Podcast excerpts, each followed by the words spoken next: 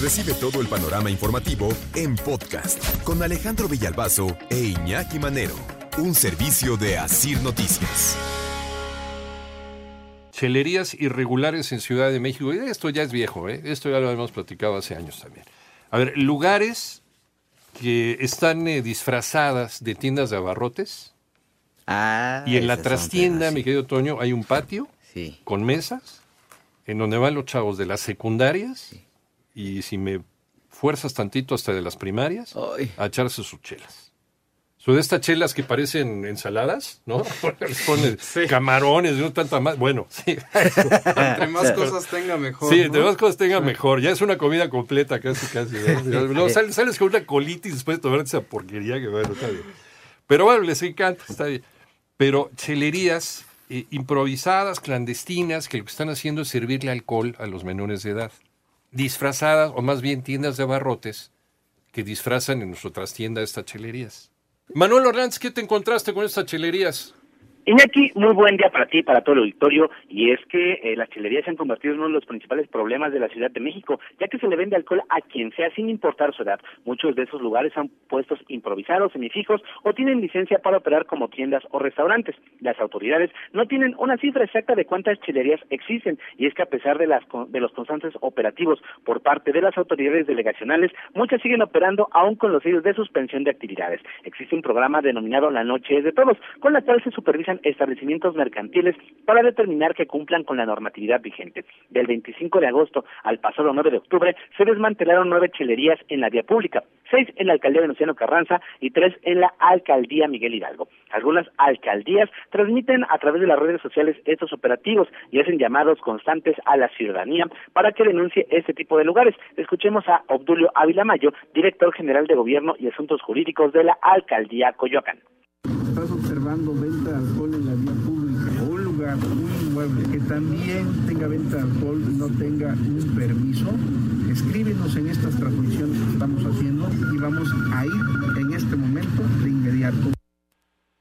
Y es que a pesar de que se dijo que incluso en los tianguis ya no se iba a tolerar la venta de alcohol, en Tepito, La Lagunilla, La Raza, Patlaco, por mencionar algunos lugares, la venta continúa sin ningún tipo de restricción por parte de las autoridades. Entre las clausuras importantes se encuentra la del pasado 7 de octubre de este 2022 en Iztapalapa. Ahí se clausuró un lugar conocido como El Pasillo, ubicado en la colonia Leyes de Reforma Tercera Sección. Había al menos 500 jóvenes, muchos de ellos menores de edad. La variedad, el bajo costo, la cercanía y el que no existan obviamente por restricciones para la venta son los principales atractivos para los jóvenes. Porque es más barato y pues encuentras más tipo de michelada que en otros bares. Eh, voy cada viernes, es de ley con todos mis compas. Vamos después de la escuela. Pues me encanta la cerveza, es barata. Aparte de que sabe rica, nos ayuda para también para, la, para el estómago. Pues porque ahí se junta toda la banda y pues ahí vamos a tomarnos las micheladas, hasta pitufos y todo eso.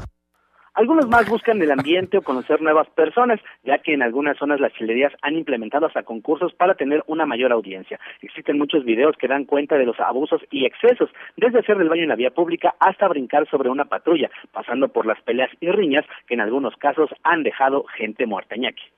Dice que les ayuda el estómago. Pues, yo creo que a vaciarlo. No, pues, sea, como para que se revuelva, ¿no? ¿O No, qué? es que eso es una bomba. Sí. Es un atentado al colon. Bueno, yo estoy hablando desde mi edad, ¿verdad? Ah, bueno. A los 20 años, pues hasta No piedras, pero, nada. pero Pero sabes No. que tiene razón el chavo que entrevistó Manolo, ¿eh? Porque Sí. sí. les ofrecen un paquete a los chavos atractivo para que puedan estarse metidos ahí horas porque es la chelota Sí, sí, y son sí. los y las papitas, La botana, ¿no? la La comida, botana, claro, la pero, pero música. para barato. El caso es tenerlos ahí cautivos y cerca de las. Oye, pero es que la restricción es de una manzana, pon la manzana y media Ajá. y ahí le buscan y ahí le buscan y entonces son casas.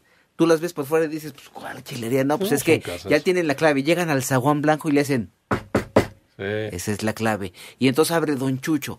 Yo, le chavos, ¿cómo están? Queremos, eh, ah, pásenle para acá. Y los llevan al patio de atrás. Y en el patio de atrás está lavando con, eh, eh, eh. Y ahí está la chelería. mesas ¿Y dónde está el improvisadas. permiso de operación y el Pues, permiso de, venta de Pues, bebidas casa, alcohólicas Iñaki, ¿cómo embriagantes? Vas a pasar a creer.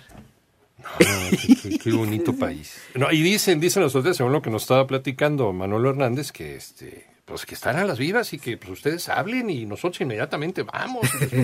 A ver si es cierto, ¿no?